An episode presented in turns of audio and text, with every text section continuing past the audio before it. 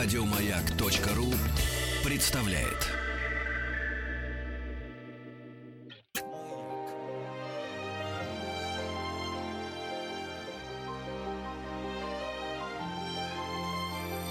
Собрание слов Фёклы Толстой Добрый вечер, я приветствую слушателей радио «Маяк». Это программа «Собрание слов» у микрофона Фёкла Толстая. И сегодня мы будем говорить об Александре Александровиче Солженицыне. Во-первых, надо сказать, что в 2018 году много, наверное, будет э, событий интересных, связанных с э, Солженицыным, потому что отмечается столетие со дня его рождения. Но вот конкретным поводом к нашей сегодняшней беседе стала выставка, которая называется «Писатель и тайная». Выставка эта идет в э, музее Царицына в Москве и будет идти почти до конца февраля. И мы пригласили сегодня в студию людей, которые непосредственно эту выставку делали. Во-первых, это Наталья Юрьевна Самойленко. Здравствуйте, Здравствуйте. Наталья Юрьевна. Здравствуйте. Вы руководитель этого проекта, писатель и тайна. А, а кроме того, надо сказать, что вы заместитель генерального директора Российской государственной библиотеки, поэтому вопрос книг, экспозиции, как, как показывать книги э, ну, в музее, это прямо вот то, что вы знаете. Да, и кроме того, на самом деле Российская Российская государственная библиотека тоже участвует в этом проекте, и несколько замечательных экспонатов из наших собраний. Можно увидеть сейчас Царицына, да. И Евгений Александрович Корнеев. Здравствуйте, Евгений Здравствуйте. Александрович. Вы дизайнер и, и дизайнер выставки, писатель и тайна. А, а кроме того, еще и автор идеи этой выставки. Так, собственно, давайте с этой идеи и начнем. Что за тайна вокруг писателя? Вокруг э, всякого ли писателя такая тайна? Или это тайна Солженицына? Ну, в основном-то, конечно, мы думали о тайне, которая окружала работу Александра Исаевича Солженицына, которой ему приходилось окружать свою работу для того, чтобы сохранить и опубликовать свои тексты. Ему приходилось целую конспирологическую систему придумывать, которая была каждый раз разная, в разный период его в жизни. В лагере одна, в ссылке другая, в работе после ссылки третья. То есть, на, на самом деле, вот это, когда мы представляем себе, как работает писатель, у нас как так мы думаем, что ну вот как там писатель 19 века. Пришел, вот. сел за стол. Да, взял тут у него черновики, да. да. да. А, а к Солженицыну это все не относится. То есть, скрываясь от э, советской власти, он, он должен был то есть он не мог работать нормально как писатель? Вообще не мог работать нормально как писатель. И вот вы знаете, когда мы готовили выставку, а мы ее готовили в тесном контакте с Натальей Дмитриевной Солженицыной, просто вот идея принадлежит Евгению Санычу, и когда мы с этой сумасшедшей идеей начали работать, пришли к Наталье Дмитриевне, начали ее выспрашивать просто вот по этапам, что происходило и что на каждом этапе было, я в конце концов не выдержала и задала вопрос. Говорю, Наталья Дмитриевна, а когда же Александр Алексеевич просто сел за стол и вот начал работать так, как мы себе представляем как Толстой, Достоевский, Пушкин. Да. Э, Обложившись черновиками, так сказать, положив рядом какие-то книги, он сел нормально работать за стол только в Вермонте. То есть, когда его выслали из Советского Союза в 70 Да, и даже, и даже сложно ему было э, перестроиться в Швейцарии, потому что они себя чувствовали там тревожно весьма, и вынуждены были из Швейцарии уехать, потому что была угроза. А, собственно, вот только в Вермонте у него появилась нормальная возможность работать за столом. И мы кончаем нашу выставку. Последний зал нашей выставки – это как раз рабочий стол Александра Исаевича, приехавший в Россию из Вермонта. То есть получается, что до почти там 50 лет уже известный писатель, э, уже автор ни, ни одной книги, уже Нобелевский лауреат никогда не мог нормально работать. Да, Это у него никогда конечно. не было, например, на столе полного текста архипелага. То есть он не, он, он не мог вот над, над ним работать, да. видя, видя все, он что мог работать есть. над кусками, эти куски обязательно прятались, и, собственно говоря, чтобы собрать вместе все тело книги, у него такой возможности не было. И даже, Хорошо, он, да. даже он сам не знал, где они, где они прячутся, эти вещи. Знали э, люди, посредники, которых называли невидимками, еще кротами, 115 человек помогали Сейчас, ему работать. Да, Наталья Юрьевна, это, 115. это- это просто вот осознание, что это все происходило как в шпионском детективе, что и э, это, это, конечно, невероятно. И как можно при этом писать, писать тексты. Но прежде чем вы расскажете вот про эту сложнейшую систему шпионскую, связанную с архипелагом ГУЛАГом, можно мы немножко отмотаем назад и, собственно, с того- начнем с того момента, как Солженицын начал писать. А начал писать он в лагере, насколько я понимаю. Ну, начал писать он в детстве, конечно. Но наша-то выставка уже про его, собственно говоря, зрелое творчество. И начал писать он в шарашке. То есть его рукописи, которые были сделаны во время Великой Отечественной войны, когда он служил в армии, они были сожжены, они погибли в печах Лубянки. В смысле, что... Его дневники военных лет, которые он уже, Когда он сказать, был арестован, то Да. вместе с этим был арестован его архив и Это было уничтожен пять тетрадей, да. Мгм. И вот мы как раз начинаем нашу выставку с такого поразительного фрагмента из фильма Сакурова, да, где он рассказывает, Солженицын рассказывает о том, как он входит на допрос к следователю и видит на полу у следователя огромную груду чьих-то рукописей. И он говорит о том, что э, ну, у меня было пять тетрадей, и для меня это была трагедия. А я вижу, как на моих глазах вот сейчас, так сказать, находится дело целой жизни какого-то неизвестного ему человека, и он понимает, что все обречено, что все, что он сейчас увидит, больше существовать не будет. И поэтому вот вся последующая его, так сказать, э, литературная деятельность, она, конечно, э, была связана с тем, чтобы с ним этого не случилось, да, и он... То есть на него это произвело такое сильное впечатление, что он понял, что если он не будет предпринимать каких-то невероятных Усилий. усилий, то его рукописи также окажутся на полу следователя Да. Лубянки. Да. Да. Я так поняла еще из вашей выставки, что Солженицын осознанно начинает писать э, в лагере не только потому, что он уже осознает себя писателем, а еще и потому, что творчество это единственная вещь, которая, по его мнению, даст ему возможность остаться человеком и личностью. Абсолютно, да, Да. вы- это мы хотели показать, конечно. И что он начинает писать э, вот в, в лагере? Наталья Юрьевна, расскажите. Но на самом деле э, из лагерных э, его творений осталась «Дороженька», остался «Пир победителей». И это рифмованные тексты. Потому что Александр Поэт Исаевич... Солженицын? Да, потому что Александр Исаевич понимал, что, ну, во-первых, у него не было бумаги. У него были какие-то небольшие клочки, которые давались раз в год. И Чтобы, чтобы писать письма домой или Да. что? Да, совсем, совсем чуть-чуть бумаги. Потом он понимал, что любой текст, который он напишет, это следующий приговор. Поэтому он э, придумал систему и начал с того, что тексты свои начал рифмовать. То есть поэма «Дороженька» не потому, что он хотел, так сказать, себя выражать как поэт, а потому что для того, чтобы запомнить огромный объем текста, ему легче было запомнить рифмованный текст. И дальше он придумывает систему, как себя проверять. Он к концу лагерного срока в голове э, держал 12 тысяч строк. Это, вообще-то говоря, вот такая книжка, она потом А вышла. сколько в Евгении Онегине, интересно, строк?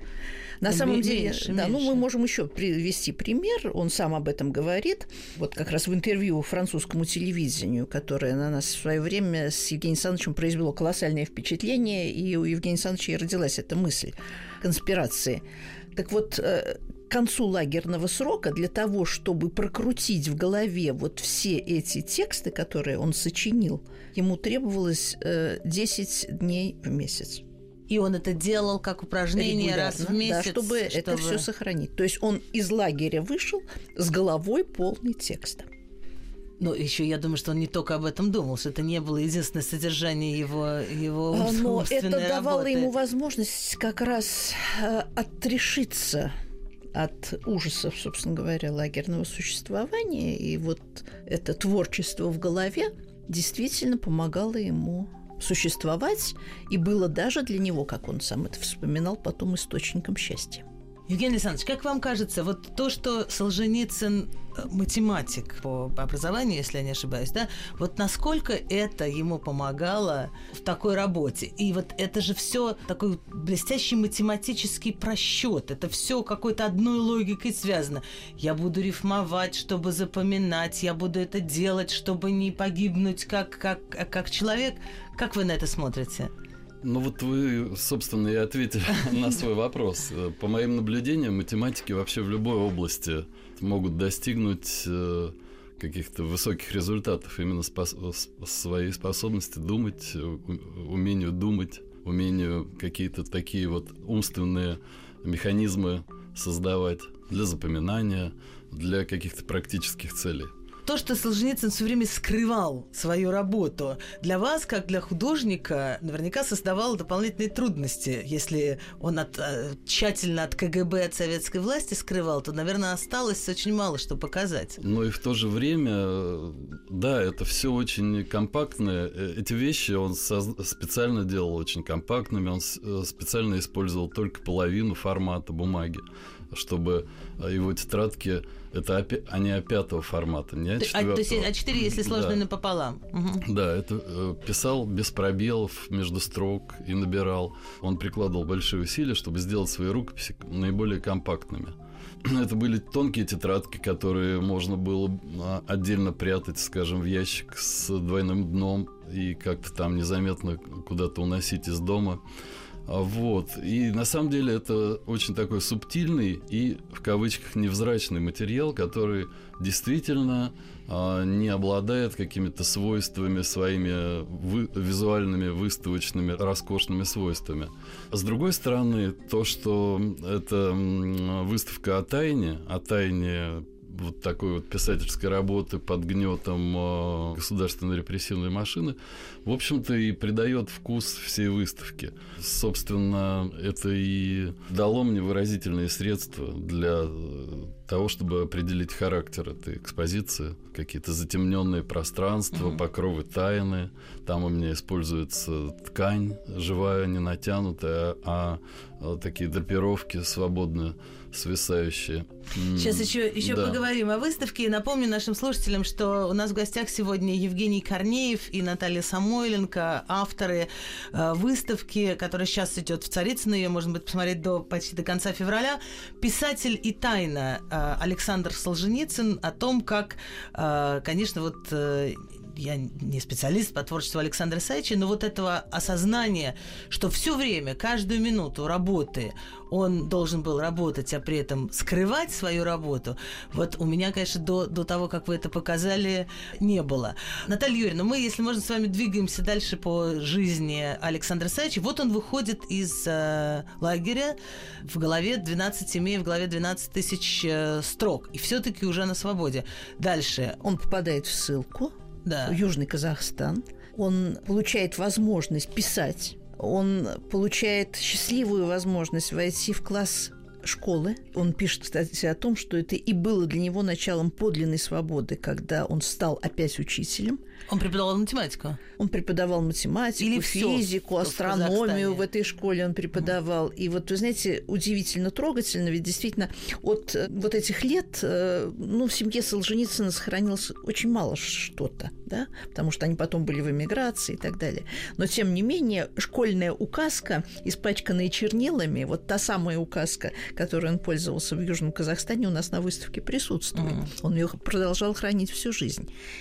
И он записывает то, что у него было в голове, освобождает голову и прячет. Э, тем более, что э, ситуация складывалась совершенно драматически. Да? Вот он вышел из лагеря, попал в ссылку, но первые симптомы рака у него были диагностированы еще в лагере. Угу. И, собственно говоря, он был на грани смерти. И он, отправляясь в Ташкент, в медицинский институт в Ташми, Ташкентский медицинский институт, он закапывает свои рукописи просто. В бутылке. В бутылке. Он, и... он засовывает их в бутылку, вот для чего он их такими маленькими и тоненькими да, делает. Да, да, да, да. Вот эти рукописи, которые он вынес из лагеря, он закапывает, да. едет в Ташкент. Кстати говоря, в Ташкенте, в больнице находясь, он тоже имел возможность писать, но он тоже не был один, да. И любопытно, что он в это время, ну, писать-то ему хочется. И он пишет, находясь в больнице, эссе о комедии Грибоедова «Горе от ума». А мы с комедией Грибоедова и путешествие из Петербурга в Москву Радищева из э, рукописи, где сохранились надписи о протопопа Авакума, вообще-то говоря, начинаем выставку. Почему? Потому что это... Причем здесь Грибоедов? Ну, на самом деле мы показываем списки с комедией Грибоедова «Горе от ума» в начале. Сам издат. Это сам Того издат времени. начала XIX века. А Что, Грибоедов не был издан после того, как написал свою комедию? Вообще, на самом деле, при жизни Грибоедова комедия издана не была. Более того, она была первое издание Грибоедова, которое мы демонстрируем на выставке. Это вот из фондов Российской государственной библиотеки. Было на немецком языке, а не на русском. И вышло в Ревеле. То есть э, Грибоедов тоже своим вольнодумством э, Ну, был, был конечно. запрещен. Да. И, э, Конечно, и «Горе от ума», так же, как «Архипелаг» потом, да, или «В круге первом», выходит сначала на Западе. входил, А потом да, ходила, ходила сначала в списках, потом выхо- вышла, так сказать, на Западе, и только потом уже дошло до русского читателя. Но Солженицын... Интересно, вот тоже, тоже никогда... э, понятно, что там, ну хорошо, еще Радищева, Петер... мы знаем судьбу Да, да. этой книжки и, Он собственно, и автора. поплатился, и тираж был Да. уничтожен, Мгм. кстати говоря. Ну, здесь масса перекличек. Александр Исаевич э, в книге «Подался теленок с дупом», он как раз вспоминает многие имена в русской литературе, но, конечно, такого апогея тайности, да, и абсурда, я бы сказала, вот это вот творчество невозможное достигает только в советское время. Понятно. То есть, то есть э, никакая царская цензура официально, официально, так сказать, признанная, ни- никакие тайные полиции им очень, очень далеко до советского КГБ. Ну да, вот вся эта история с э, рукописями Солженицына, она, конечно, совершенно запредельная. Мы об этом забы- забыли сейчас уже, хотя время прошло немного, но даже люди вот такие, как я, да, которые жили в ту эпоху, когда Александра Исаевича высылали, на э, слуху которых были все эти, так сказать, э, компании, которые организовывались против Александра Исаевича, даже я не могла себе представить вот всей глубины и сложности вот этого творческого процесса. И мы видим через вот эту тайну, вообще-то говоря, абсолютно живого человека, без всякого хрестоматийного глянца. А мы начинаем понимать, что это, по сути дела, такой колоссальный человеческий подвиг. И перед нами, помимо всего прочего, это потрясающий боец, который выз- победил в противодействии с колоссальной машиной, которая была против него. Евгений Александрович, как вам кажется, вот что давало силы Солженицыну тогда? Он делал, я так понимаю, это ради тех, э, таких же, как он, пострадавших вот, э, и пр- прошедших э, это заключение не, невинно а репрессированных людей, собственно. Он, э, по-моему, в предисловии пишет э, к архипелагу ГУЛАГу о том, что вот он должен раскрыть эту правду, всем об этом рассказать. Он здесь получал огромное количество писем после Это- это того, как всё-таки вышел один день Ивана и, Денисовича. И вот эта удивительная история, как Твардовский э, получает рукопись, э, в общем, без, без, э, без подписи или с псевдонимом. С псевдонимом Рязанский, да. и он и, э, тоже я думаю об этой об этой перекличке, как, как все-таки какой какой гениальный Твардовский, что он это не понимая, кто это, откуда-то из Рязанской области ему это приходит, он он это видит, он это чувствует, и это это заставляет меня вспомнить другого великого редактора Некрасова, который также выуживает э, с инициалами при- э, присланные ему севастопольские рассказы другого известного писателя и оценивает, и печатает, потому что неизвестно, как бы сложилась судьба Толстого, если бы его первое посланное на печать произведение отвергли бы, и неизвестно, как бы сложилась судьба Солженицына, если бы не было Ивана Денисовича. Ну да, это абсолютно так. Но есть еще один момент. Вот мы говорили как раз о ссылке. Ведь э, действительно то, что человек, э, у которого были уже метастазы, а не только там какая-то ранняя стадия рака, у него происходит ремиссия, и он выздоравливает. Э, Ведь Александр Исаевич это воспринял как то, что ему дана еще одна жизнь. И эта жизнь дана для чего-то. Она дана уже не просто так, а именно для того, чтобы выполнить свое предназначение. И это предназначение он и видит как раз вот в том, чтобы рассказать правду о, так сказать, э, событиях э, в СССР. Мы вот, э, конечно, говорим об архипелаге как о самом большом, в прямом смысле слова, значимом произведении Солженицына. Он сразу начинает его писать вот тоже так скрытно, да? Ну, на самом деле, да, архипелаг был как бы инициирован, да, вот э, всем тем потоком обращений к Солженицыну, который был после одного дня э, Иван Денисовича. Иван Денисовича. Это какой год? Это 62-й. 62 62 да. Это выходит публикация в мире. одного угу. дня. И, собственно говоря, люди, впервые открыв для себя этот э, рассказ, эту повесть, они, не зная, кто это, начинают посылать ему письма почти вот на деревню дедушки, да, они идут там просто или и в Рязани, они идут и к Твардовскому. И что они пишут? Они пишут про, про историю своих семей, они про историю своих про лагерей? историю своих семей, они просят, так сказать, Солженицына донести это. Вот Наталья Дмитриевна сейчас, я так понимаю, как раз готовит примечание к архипелагу, да, где вот этот комплекс, собственно говоря, э, писем будет опубликован. А, то есть, то есть э, правильно ли я понимаю, что можно будет, читая архипелаг, видеть какие-то там да, знаю, источники, идет, переклички. Да, да, да. И угу. кроме того, ну вот опять мы говорим с вами о том, как работает писатель. Солженицын, работая над архипелагом, не имел возможности никакой обращаться к архивам. Ну, просто это все было закрыто. Да, и более в интернете того, прогуглить не мог ничего. Да, и в интернета не было. И более того, он даже нормально и библиотекой пользоваться не мог. То есть для него целый ряд его помощников готовили материалы, там делали какие-то выписки по его заданию в библиотеке. А что он мог найти в библиотеке-то? Разве, разве было, было что-то о том, что происходило нет, в лагерях? Ну, в, в лагерях нет, но нужно было связать события хотя бы. Угу. И более того, архипелаг – это отсылка не только к э, лагерей да, конца 40-х, там, 50-х годов, но это, собственно говоря, отсылка и к, как мы помним, к более ла- раз, ранним историям. И это отчасти можно было где-то получить. Вот, но всего этого он был лишен. Э, мы говорим с Натальей Юриной Самойленко э, и с Евгением Александровичем Корнеевым, э, людьми, которые занимались и создавали выставку «Писатель и тайна» Александр Солженицын. Эта выставка сейчас идет в музей Царицына. До конца февраля можно ее будет посмотреть. И вот все эти невероятные шпионские истории, которые были в жизни Солженицына вместе с его работой, которые сопровождали и были неотъемлемой частью его работы почти всю его жизнь. Замечательно там рассказывается. Мы вернемся через несколько минут. Собрание слов.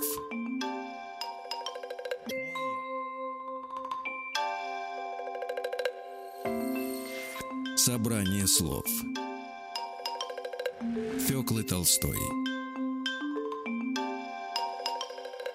Это программа «Собрание слов». У микрофона Фёкла Толстая. Мы говорим сегодня о том, с, каки, с какими невероятными трудностями и с какими таинственными ухищрениями собирал слова для своих трудов, для своих работ Александр Солженицын. И э, говорим мы на основе выставки, которая сейчас идет в Царицыно. У меня в гостях авторы этой экспозиции Евгений Корнеев, дизайнер и автор идеи э, выставки «Писатели тайна» и Наталья Юрьевна Само Самойленко, руководитель проекта, заместитель генерального директора Российской государственной э, библиотеки. А, вот вся жизнь Солженицына через призму э, вот этой тайны и, и, и как она не оставляла необходимость э, шифроваться, прятаться, скрываться от советской власти практически всю жизнь. Евгений Александрович, вот вы начали говорить о той системе невидимок, или как-то это еще называлось? Система невидимок, да. Тут целая система, для которой были привлечены люди, знакомые, те, которым э, Солженицыны могли доверять. Э... И кто, кстати говоря, и сам вызывался помогать. Угу. То есть это были люди изначально и незнакомые тоже, да? Да, да. Как вы показываете всю эту тайную на сеть? На выставке есть э, так называемые учительские доски, на которых развешаны вот эти вот э, материалы, собственно, выставки. Это, э, с одной стороны, учебные пособия, э, ведь э, Александр Исаевич учительствовал, и вот он с этих досок как бы и продолжает нас учить уму-разуму. И конспирации и, и, тоже. И конспирации рассказывать, да, на этих досках. И отрывки из, из его текстов присутствуют, тоже цитаты. Кроме этого, там присутствуют факты, его биографии – фотографии, документы, и в том числе почти на всех досках э, есть эм, схемы, э, раскрывающие вот как раз Механизм. механизм этой. Они бывают э, простые, бывают Простые пос- схемы это какие? посложнее. Ну, например, э, самая простая схема про то, как э, служащая шарашки помогла ему с- сохранить э, рукописи. А как она Рукописи помогла? двух повестей. Просто она их э, оставила у себя, когда он покинул шарашку. Ага. Как-то спи- списали с шарашки, да? Так правильно говорить. Когда его списали с шарашки, он не мог же с собой эти рукописи просто увезти в своих вещах, потому что его обыскивали. И э, рукописи, конспекты по истории философии и рукопись повести, наброски повести будущей оставила у себя служащая милиции или органов по- фамилии Исаева, по фамилии Исаева, вот, А по- пошла на, должностное преступление, и он эти рукописи забрал уже освободившись из ссылки только в 50-х годах, по-моему, да? То есть Да, спустя, уже, 40-х? спустя уже несколько лет. Да, после- много, спустя много лет. Она Да. много лет их хранила. Вот. А причем вот такой интересный факт, она об этом не рассказывала даже дочери своей до 90-х годов. То есть она эту тайну даже родной дочери не доверила, а уже после ее смерти об этом дочь узнала от э, Натальи Дмитриевны Солженицыной, что вот такое было. Потому что тайна это тайна. Да. Ну, Не на надо самом деле многие люди ушли из жизни, так и не раскрыв тайны. Вот из тех Да, невидимых из тех агентов невидимок, архипелага. Потому что они дали слово Александру Исаевичу, а он с них слово не снял. И вот нам рассказывали как раз э, о том, что ну вот э, уже в 2000-е годы, в конце 90-х приходили корреспонденты, а люди не говорили. И вы знаете, вот э, кроме, вы спрашиваете о том, как, у нас действительно есть еще, естественно, фрагменты съемки. У нас есть специальная такая медиазона, где это не очень много фрагментов, но самых ярких, наверное, фрагментов, которые рассказывают о том, как это делалось, как это было, как существовала эта сеть, мы даем просто в виде фрагментов. Ну э, расскажите, как? Сколько было человек в этой сети помощников Э, Солженицына? 115. 115. 115 человек, причем сеть строилась таким образом, что люди знали друг друга только на шаг. С тем, чтобы если что-то с кем-то случится, э, вся сеть, не рухнула, а прервалась только одна цепочка. Что делали эти люди? Эти люди и добывали материалы, и хранили у себя э, рукописи, и перепечатывали их. И вот э, Левицкая как раз в фильме рассказывает, одна из невидимок, рассказывает о том, что вот был совершенно критический момент, когда она переплетала архипелаг. То есть у нее одновременно находились четыре э, как раз экземпляра. То есть вот если бы с ней что-то случилось, то, в общем, пришлось бы все сначала как бы делать. И, И она это были единственные вот четыре экземпляра Да. полной, полной полного книги. архипелага, да. И она вот вышла от переплетчика. Переплетчик тоже был помощником. И переплетчик стоял вместе с женой, крестили ее, так сказать, уходящую с тем, чтобы вот не дай бог с ней ничего не случилось. Но на самом хорошая сцена для фильма. Советский Вообще- Союз, значит, архипелаг ГУЛАГ и переплетчик э, явно тоже, пойдя на должностное преступление и тоже находящийся, в общем, под та- таким домокловым мечом, крестит э, человек, который носит ГУЛАГ. Да. А потрясающая история, как э, было сделано пиратское издание Александра Исаевича, которое привело уже к такой открытой борьбе Александра Исаевича с... э, Это какие годы, Наталья Юрьевна? Это, значит, нач- начал он писать э, ГУЛАГ в середине 60-х. Да, при этом он понимал, что публикация ГУЛАГа – это приговор. То есть, на самом деле, после падения Хрущева и после того, как гайки стали закручиваться, он прекрасно понимал, что как только ГУЛАГ выйдет на Божий свет, это тюрьма, и, скорее всего, это очень все сурово, вплоть до расстрела. Поэтому, конечно, архипелаг э, создавался в строжайшей тайне. Конечно, он даже оттягивал немножко, так сказать, выход архипелага. И э, лишь э, тогда, когда один из вариантов текста был захвачен органами, он пошел на то, чтобы э, опубликовать архипелаг на Западе. К этому времени тексты были переданы на Запад. Это вот еще одна из тем нашей выставки и еще, так сказать, один круг предметов, связанных с фотографией потому что Александр Исаевич, с одной стороны, так сказать, старался делать все очень, писать очень компактно, но с другой стороны, он очень быстро понял, что наиболее компактно можно хранить на фотопленке. И он в Ташкенте покупает фотоаппарат, выйдя из больницы – у нас есть на выставке альбом его фотографий. Он, кстати говоря, очень хорошо фотографировал. Но он купил фотоаппарат совсем для того, чтобы запечатлеть красоты Южного Казахстана.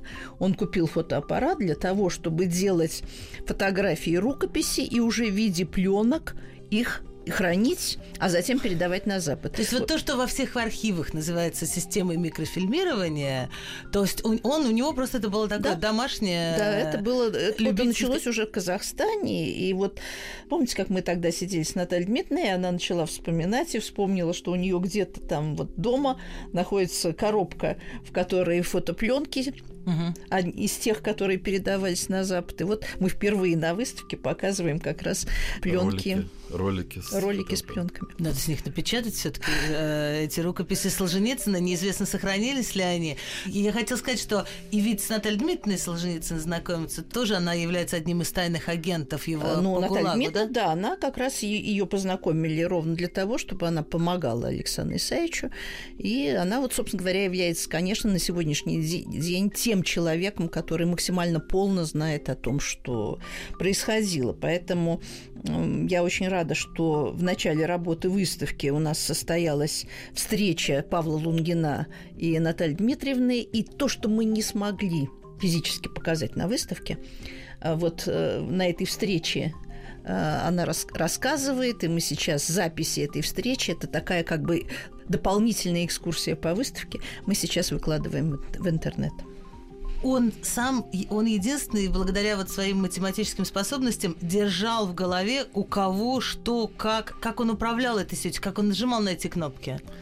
Евгений Корнеев. Скорее, как раз Наталья Дмитриевна была диспетчером и нажимала на эти кнопки. И что, она звонила куда-то, пожалуйста, передайте, или что-то. Как, как это все существовало? Это подполье, это просто подполье. Вот. В разных ситуациях это да. было по-разному, но вот самая разветвленная э, эта сеть, сеть. была, когда, когда вот Уже они... красное он, колесо. Да, да, да, да. И когда он работал в, в своей московской квартире на Тверской, я так mm. понимаю, да? Ну, в квартире квартире Натальи Дмитриевны, где да, он, да. кстати говоря, не мог тоже долго жить. Почему? А, ну, собственно говоря, э, он не был прописан в Москве. И он мог находиться 72 часа. А потом в дверь стучали и говорили, что пора. То есть он, он был уже, у них уже была семья? А, ну, он долго не получал развода от первой жены, но тем не менее у них уже было трое детей с Натальей Дмитриевной. Они, собственно говоря, вступили в брак незадолго до его отъезда. И вообще это надо себе представить еще. Представьте себе, женщина, он Наталья Дмитриевна был сын от первого брака, и э, Александр Исаевича вот арестовывают у нее на квартире в 1974 году. Нет, надо сейчас... Это про, вот простите, себе. вот... В... У женщины четверо детей, мало-мало меньше. Во-первых, надо, надо отдать должное э, мужеству, да, Натальи Дмитриевны, когда она позволяет себе, решается связать свою жизнь с человеком, который, в общем, почти на совершенно нелегальном положении, занимается вещами и помогает ему в тех вещах, да. за которые его могут арестовать, она прекрасно это понимает в любой момент. И она не боится с ним связывать свою судьбу, у них рождается трое детей, и, и, муж, и муж, значит, приезжает к ней на 72 часа? Да. И на самом деле... И сидит вот, и работает все это время. Сидит, работает еще при этом все время, да. И при этом вот есть там один из фрагментов, фран... на фра... Э, запись на французском телевидении, это съемка, которая была сделана, ну вот когда его, в общем-то, только что выслали за границу, и расспрашивают, и он говорит о том, что вот с тех пор, как взяли ГУЛАГ, он находился как бы в центре циклона. Вокруг все бушует, но в центре, говорит, спокойно. Вот между нами э, в семье в семье, говорит, было все спокойно. А вокруг вот этот вот э, абсолютный, так сказать, хаос. То есть э, КГБ получает э, КГБ, да, получает... А они что, они до этого не знали, что он пишет? Ну, им удавалось сохранить, потому что понятно, что за ним следили, им удавалось сохранить вот эту сеть из 115 человек да. в тайне? И было Вероятно. слабое звено, собственно говоря, была э, женщина э, Воронянская, которая на самом деле должна была уничтожить вот промежуточную рукопись. И она даже Александру Исаевичу рассказывала о том, как она ее сожгла и как эта рукопись горела. Но она настолько трепетно относилась к этому произведению Александра Исаевича, что она не смогла это сделать. И ее То есть тоже с мыслями не, не потому, что она да, пренебрежительно не... отнеслась к своим, к своим обязанностям, а, именно а потому, потому что она понимала, что это история русской да, литературы. Да, да, да. Она не смогла это уничтожить. И за ней следили, ее арестовали, и на ее квартире захватили рукопись ГУЛАГа. После допроса она вернулась, и то ли она наложила на себя руки, то ли ее убили.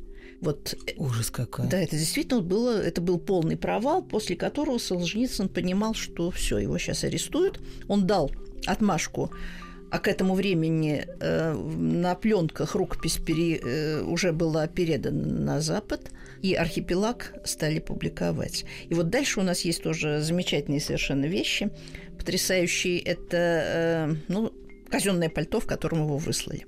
Здесь мы остановимся на секунду. Я прерву Наталью Юрьевну э, Самойленко. Мы говорим о тайне, о тайне, которая сопровождала работу Солженицына практически на протяжении всей его жизни. Вернемся через минутку. Фёкла Толстая и ее собрание слов. Собрание слов. Фёклы Толстой. Это программа «Собрание слов». У микрофона Фёкла Толстая. Остается еще пять минут э, моего разговора с э, авторами выставки «Писатели тайны» Александр Солженицын. Это Евгений Александрович Корнеев, дизайнер и автор идеи этой выставки, и Наталья Юрьевна Самойленко, руководитель проекта, заместитель генерального директора Российской государственной библиотеки. Вы рассказывали мне о том, как таинственно и как просто вот э, нужно было ухищрение, драматично и, и, в общем, трагично, если вспомнить эпизод, о котором вы только что говорили, когда одна из помощниц помощница Солженицына погибла. Погибла, да. И вот его арестовывают. Но он к этому времени уже Нобелевский лауреат. И вот тут происходит то, Ему что... Нобелевскую премию дают, в общем, не заочно. За... Нет, ему дают не за архипелаг, а дают за те произведения, которые были в самом издате и которые дошли до Запада. В круге первом, «Раковый угу. корпус», «Один день Ивана Денисовича». И, собственно говоря, с ним, как с автором архипелага, уже не решились поступить. И э, как с Нобелевским лауреатом. Да, с ним не решили, решились да, его... Да, да, его решили выслать на Запад и, собственно говоря, развернули такую мощную пропагандистскую кампанию кампанию, причем, как я думаю, в нашей стране, так и за рубежом, которая должна была его дискредитировать. И он, собственно говоря, был арестован, все вещи у него отобрали. Ну уж я не говорю, что не, при нем не было никаких рукописей, да, соответственно, никаких текстов. И вот он в казенном пальто садится в самолет в окружении восьми человек, и неизвестно, куда летит. То есть его прямо из камеры да. одевают в какое-то казенное пальто, пальто которое и везут вот, в аэропорт. И да, он который... не знает, куда он... Абсолютно, да. И потом То оказалось, он летит что это в Германию. И, собственно говоря, был потом еще эпизод. Вообще, честно говоря, конечно, мы за столь короткий срок рассказали только про половину тайн. Остальные можно увидеть на выставке, потому что действительно каждый вот этап его творчества – это одна из каких-то очень интересных историй, связанных и с ним лично, и просто со временем. И наша выставка, она имеет два потока. Один поток как бы по жизни Солженицына, а потом, когда мы возвращаемся, мы идем мимо фотографий 90-х годов, 80-х годов, годов, вплоть до сороковых, и видим, собственно говоря, вот этот фон жизни, на котором все это происходило. Евгений Александрович, что для вас вот это два ряда? Жизнь человека совершенно, которая шла поперек всей такой общей жизни народа, и там счастливые лица демонстрантов на Первомай. Как вам кажется? Ну вот э, как раз э, и хотелось средствами выставки правильно решить эту задачу. Дело в том, что он, э, в общем, не работал поперек жизни народа. Он как бы наоборот помогал открыть вот эту вот завесу тайны, которая лежала на всем, что связано с репрессиями. Вот. Э, вроде бы он как раз э, был с народом, но то, что он работал в тайне, это действительно такую герметичную создавало вокруг него атмосферу, и вроде бы бы то, что было за окнами его, тех мест, где он писал, вроде бы это было какой-то параллельной жизнью, но, в общем, это какие-то... что этот народ думал о Солженицыне? Вот когда читаешь, это такие яркие, эмоциональные, и даже такое ощущение, что искренние, вот эти чудовищные отповеди, которые дают ему и коллеги mm-hmm. по цеху. Мы можем себе представить, что это такое в газетах, когда тебя вот начинается эта кампания. Вот вы знаете, именно эту ситуацию я и пытался воссоздать в залах Царицына. Причем это Царицына, да, такое место не очень подходящее как бы для выставки Солженицына. Такое праздничное, карнавальное, что тоже еще одна тема для дизайнера выставки интересная. Преодолеть вот эту вот разницу пространства и содержания выставки. Мне хотелось, чтобы эта выставка как раз показала вот эти два параллельных процесса. То, что происходило в Советском Союзе, да, с достижениями, с полетами в космос, с неприятностями и с, с радостями этой страны, и жизнь и работа писателя, да. Который вот. борется за правду. Да. На самом деле ведь есть еще одна тема. Это просто желание говорить правду. Скажите мне, пожалуйста, в конце нашего разговора я спрошу вас, не зря все эти усилия Александра Исаевича были? Ну, он победил. Вы и сейчас вот это... это видите? Вы сегодня, в 2018 а году это, это уже задачка нас, э, наша, побеждать сегодня. На самом деле, в свое время он победил. И наша выставка о том, что может сделать один человек. И, собственно, я придумал эту выставку для того, чтобы это было не зря.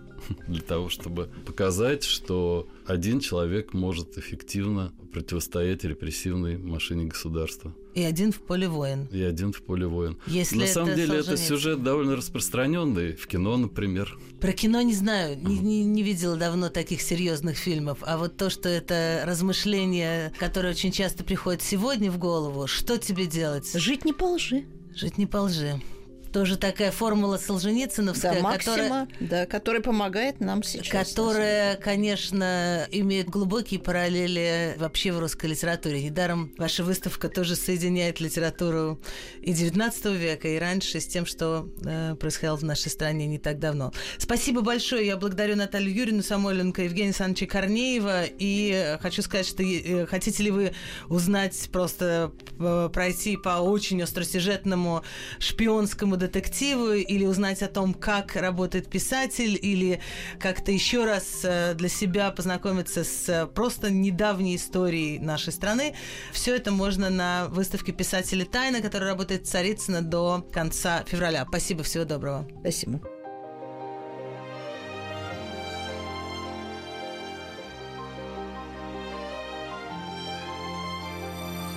Фёкла Толстая и ее Собрание слов.